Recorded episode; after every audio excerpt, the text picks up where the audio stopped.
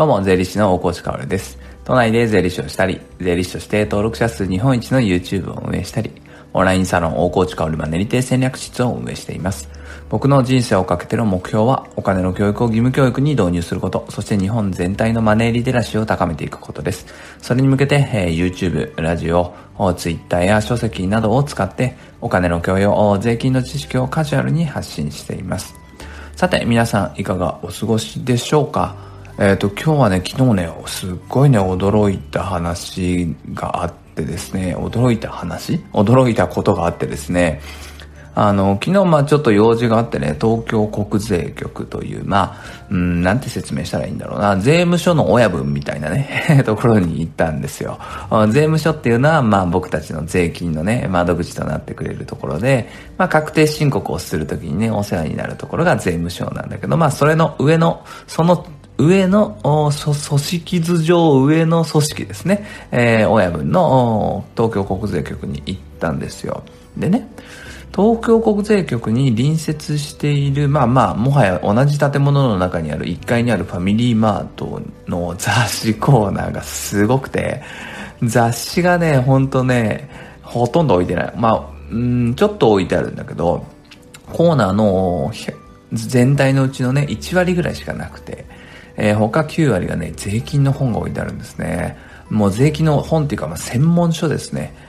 もう僕ね、サブ赤？ツイッターのサブ赤でちょっとツイートしちゃいましたけど、すごいなと思って、本屋の税金コーナーより充実してるんじゃないかなと思って、いや、これはすごいなと思って、ここに僕の著書である、えー、フリーランス税本を置けないか検討してもらうことにします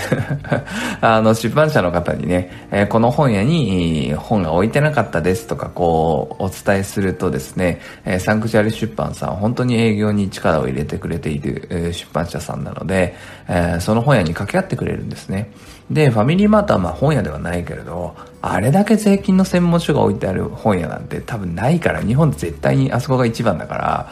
ファミリーマートに掛け合ってもらえないか聞いてみようかなと思います。いや、だからね、思い込みっていうのは結構ね、すごいもので、まあ、コンビニだからそう簡単には税金の本なんて置けないよねってやっぱ思い込んでたんですけど、まあ、置けるコンビニもあるというか、すでにそういうものが存在しているんだってことはね、あやっぱり自分の思い込みってくだらないなっていうのはね、改めて思いました。さて今日の本題ですが、まあ昨日を伝える力を磨く方法みたいな話をして、えー、結論はね、相手の言葉を経由してお話をしてあげないと絶対に伝わりませんよみたいな話をしたんですよ。これがまあ結構意外と反響があって、そんなことまで考えてるんですね、みたいな感じだったので、もうちょっとその話を深掘りしたいなと思います。なので今日のタイトルは、まあ伝える力でね、えー、その中で、まあ、例え話を適当にすると事故りますよ、みたいな話をしたいと思います。まずは昨日の復習で、昨日のね、ラジオ聞いてない方もいると思うので、ざっくり言うと、まあ、伝えたい時っていうのは、まあ、喋りのうまさとかも重要なんだけれど、自分の言葉で喋るよりも相手の言葉で喋った方が伝わるよって話をしました。で、昨日、そのね、どうすればいいかっていう具体例としては、まあ、不動産投資の説明をする話をしたんですよね。不動産投資っていうのは、あ目利きが重要ですよと。それはあ安く買えば売るなり貸すなりした時にお得が取れるからですよっていう話ですね。これを相手の情報を経由するときに、えー、まあ相手の話を聞くんですよね。とにかく相手の話を聞いて、相手が日頃どんな言葉を使っているかっていうのを聞くんですよね。そこを察して、あでも大体の人はまあスーパーとか行ってるから、まああなたスーパーよく行きますよね。えー、そうすると、もやしが1袋50円だったら、あそれって高く、高いって感じますよね。牛乳が1パック300円だったらそれも高いって感じますよね。なぜそれは高いって感じるか分かりますかって言って、で、まあ分かればいいんだけど、まあ、大体の場合というか、まあ絶対に、あの、答えとしてはあ、いつも言ってるからなんですよね。いつも言ってるから、その相場っていうのが分かるんだと。あだからそのいつも言ってるのに相場が分かるっていう状態を不動産でも作りましょう。それが目利きですよっていうことですね。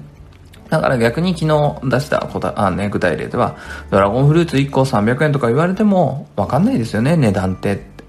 高いか安いか分かんないですよね。っっていうことはあその状態なんですよ不動産投資をいきなり始めるっていうのはその状態なんですよなぜならドラゴンフルーツの金額っていうのはもう毎日のように見ていないからあだから不動産の金額を毎日のように見ていないからその相場がわかんないんですね。だから買いたい、えー、いいものが欲しいって思うんであれば、欲しい地域の不動産の金額を毎日見てください。もやしとか牛乳のように値段がわかるまで毎日見てくださいって。こういう説明の仕方。相手の情報を経由して説明するっていうことが伝える力の中ではすごくすごく重要だよっていう話をしたんですね。それでね、まあ、相手の情報を経由する例え話っていうのは非常に効果があるんですよ。相手の言葉で届くから。で、相手の言葉を経由しない例え話は結構事故ることがあるんですね。その話を今日はしたいと思います。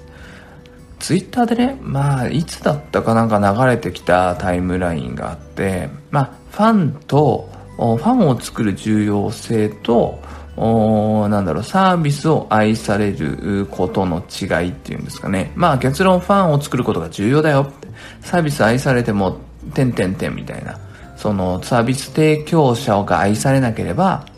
そのサービスの価格競争になっちゃうよみたいなツイートだったのかな。で、そこで例え話が出ていて、で、その例え話なんだけど、例えば劇団四季のように、作品にファンが集中していること宝塚のように、えー、演者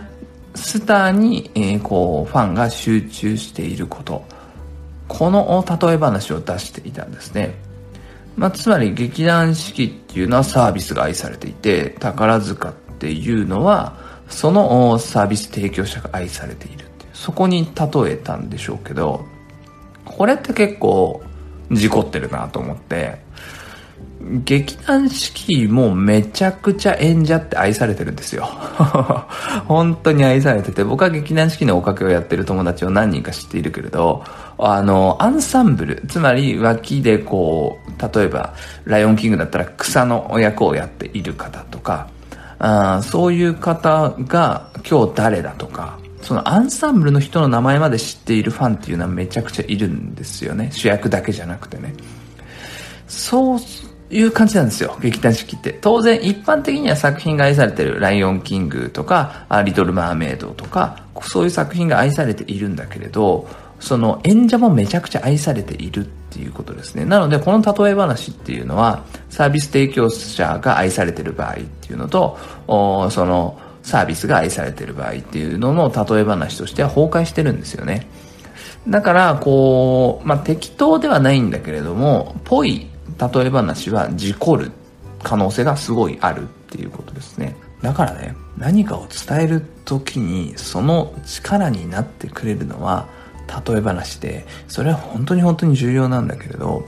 それをしっかりと武器にするためには、まあ、訓練が必要だっていうことですね。だからね、もうリスナーの皆さん各自、それは訓練するしかないと思うんだけどね、相手の情報を聞き出してそれを経由して喋るってことをね。でもまあ、具体例を聞くっていうのは非常に有効かなと思うので、最後一つ、まあ、具体例を話そうと思います。そうだな、何がいいかな。まあ、ふるさと納税の説明とかどうでしょうか？ふるさと納税って税金の前払いをして返礼品が送られてきて、はお得ですねっていう説明が正しいんだけれど、でも、それじゃ響かない人って結構いるんですね。その時に、じゃああなたって給料をもらってますよね。税金転引きされてますよね。どれぐらいですか？って聞いて、まあ、わかんないと思うんですよね、みんな。じゃあ、仮に住民税が1万円転引きされてるとするじゃないですか。じゃあ年間で12万円税金を払ってるってことになりますよね。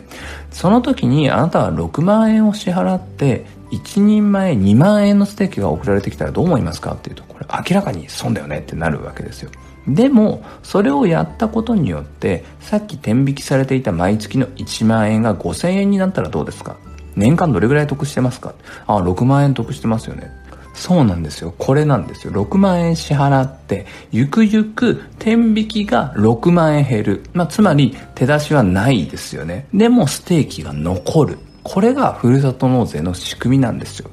こういう説明をね、してあげた方が絶対に伝わるんですよね。でも、これはね、やっぱ特訓にしないと、こういう伝え方というのはなかなかできないので、一緒に頑張っていきましょう。参考になれば幸いです。それでは素敵な一日を最後まで聞いてくれたあなたに、幸あれ。じゃあね。